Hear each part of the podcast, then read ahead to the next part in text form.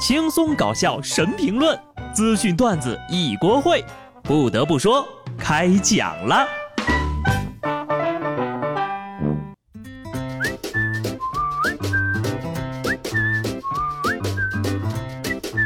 Hello，听众朋友们，大家好，这里是有趣的。不得不说，我是机智的小布。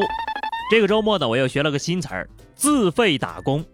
就是说呢，在你干了一个月活之后呀，看看银行卡的余额，你就会发现自己干了个寂寞的愉快心理。哼，我不自费打工，老板的奔驰谁给加油啊？再说了，我这么打工，自己不也能混口饭吃吗？真的，就算我做了一个自费打工的小主播，也比那些没有下线的主播强多了。大家还记得那个因为十五年不涨价爆红的拉面哥吗？他红了之后呀，拉面哥的摊位前呢来的最多的不是食客，而是主播。拉面哥也公开表示过，他身上的热度和蹭热度的人搞得很烦。热度之下，拉面哥所在的马蹄河村现在呀都被叫成了拉面哥之乡了。来这里蹭流量的主播呀是各种各样的，让我们看到了世界物种的多样性。有做滑翔伞的，有老外，有激情 cos 的，时不时呀，还有一大群美女在猪八戒的带领下蹦迪的。拉面哥的面摊儿俨然成为了乡村大舞台，每个人都很高兴，只有拉面哥在前面头也不抬的揉面，分裂感拉满。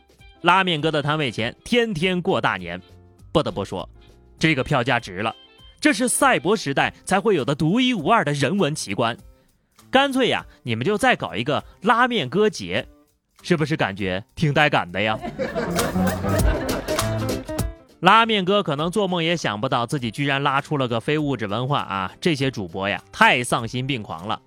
不久之前，在河南郑州，九十六岁的老奶奶摆摊三十年，意外走红之后呀，各路主播也是前往老奶奶的摊位前直播蹭流量，几十位主播把奶奶的摊位团团围住。有人劝老奶奶涨价，奶奶说呢，我有我的想法。有路人报警说呢，这些主播干扰了奶奶的工作。最后民警赶到，把这些人劝离了。目前呢，奶奶表示人太多太累了，已经停止出摊了。听听，风雨无阻熬大夜摆了三十年的摊不觉得累，却让这些网络乞丐搞得身心疲惫。那些打着关心的旗号追着问追着拍，穿着西装小裙子帮奶奶揉面的人，这么作秀真的不恶心人吗？一个二个跟蚂蟥成精一样蹭九十六岁老人的流量，你们可要点脸吧！咱听听啊，下面这位是怎么对付乞丐的？江苏徐州一男子进店呢下跪要钱，店员跪下磕头，把乞丐气走了。目击者王先生说呀。该男子进门之后呀，装乞丐，店员先磕头，把他逗笑了，就没再要钱了，就算是以其人之道还治其人之身了。这就是直播平台主播 PK 的现状啊！用魔法打败魔法，用要打人的速度冲过去磕头，这个小伙子不简单呐！话说有手有脚的干点啥不能糊口呀？骗人是不会有好下场的。采茶女的骗局。你们都知道吧？这些人呢，用美女头像做诱饵，主动加你聊天儿，聊着聊着呀，就聊到他开茶园但是生病的爷爷身上，然后呢，他就会想方设法卖给你天价的茶叶。然而，在警方最近打掉的一个茶叶姑娘的犯罪团伙里，被抓的这群人，居然还跟警察叔叔诉起苦来，因为以他们的实力，无法在短时间内加上大量的陌生好友，所以呢，他们要通过特殊渠道大批量购买微信号。添加好友，成功添加一名好友就需要支付对方十块钱的报酬，因为这笔费用太高了，他们根本没有挣到钱，甚至还赔了不少钱。于是呢，警方顺藤摸瓜，把卖账号的人一块抓了。做骗子这么难的吗？虽然赔了钱，贷款也要去诈骗，这不是梦想是什么？一个粉十块钱，难怪有些人呐不要命的蹭流量。原来流量这么贵呀！看来呀，这犯罪界也是有食物链的，连骗子也逃不过贷款的手掌心。网贷多恐怖，可见一斑呐！有本事贷款，也要凭自己的本事去还啊！湖南常德一男子接到网贷催款的电话，正好啊就发现儿子的班主任在家长群里呢提醒交生活费，家长们就陆陆续续的在群里发了红包，他就动了歪心思，一连领了三十来个红包。因为担心儿子班主任找到他，就立即退群了，并且将班主任拉黑了。连夜出逃的他还了两千元的网贷之后呀，还想着在赌场上捞回一笔，结果呢又输了一千多。见过裹小脚的。我还真没见过裹小脑的，你以为退群之后就找不着你了吗？不知道的呀，以为是卷了十几万跑路的，原来就两千块钱呢。你去工地搬十天的砖也挣出来了吧？你不要脸，你儿子以后还得要脸呢。真就让儿子在学校社死了，这孩子招谁惹谁了呀？种种事实告诉我们，有些人的大脑发育不完全。那小脑呢，完全不发育。上海一个六十二岁的阿姨刘某，因为呢自家的宠物经常在楼道里撒尿，就跟同楼栋的居民呢屡次发生了矛盾。在去年的十一月份，这狗狗呀再次随地小便之后，她竟然用别人的自行车套擦了狗尿，怕被当事车主发现呢，就决定放火把套给烧了。结果这一烧呀，楼里的公共部位全遭殃了，造成了三万九的经济损失。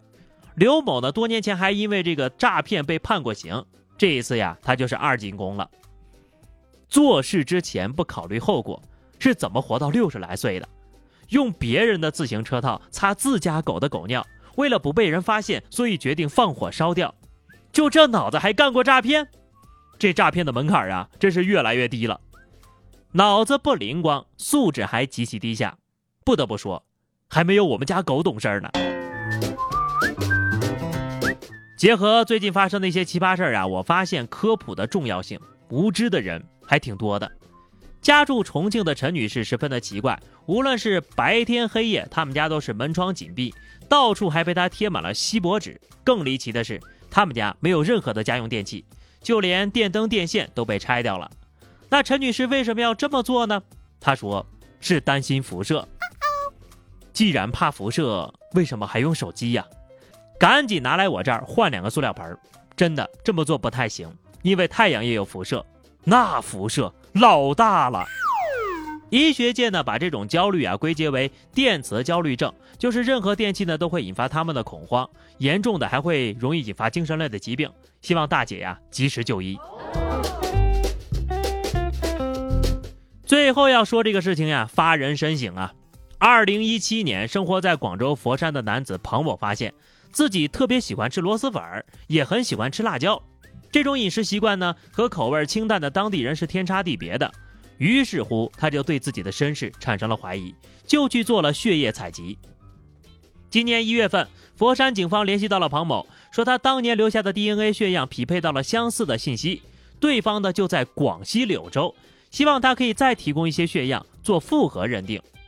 柳州，那不就是螺蛳粉的故乡吗？在两地警方的努力之下呀，庞先生前往柳州认亲。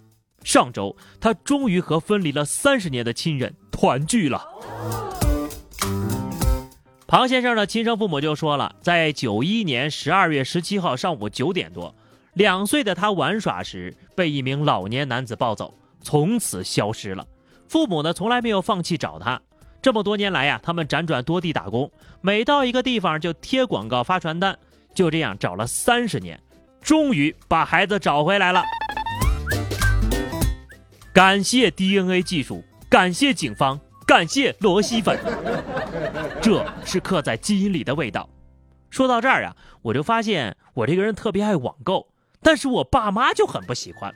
难道说，我觉得我很有必要跟马云做个亲子鉴定呀？今天的节目呢就到这儿了，我要去备案了。下期不得不说，我们不见不散吧，拜拜。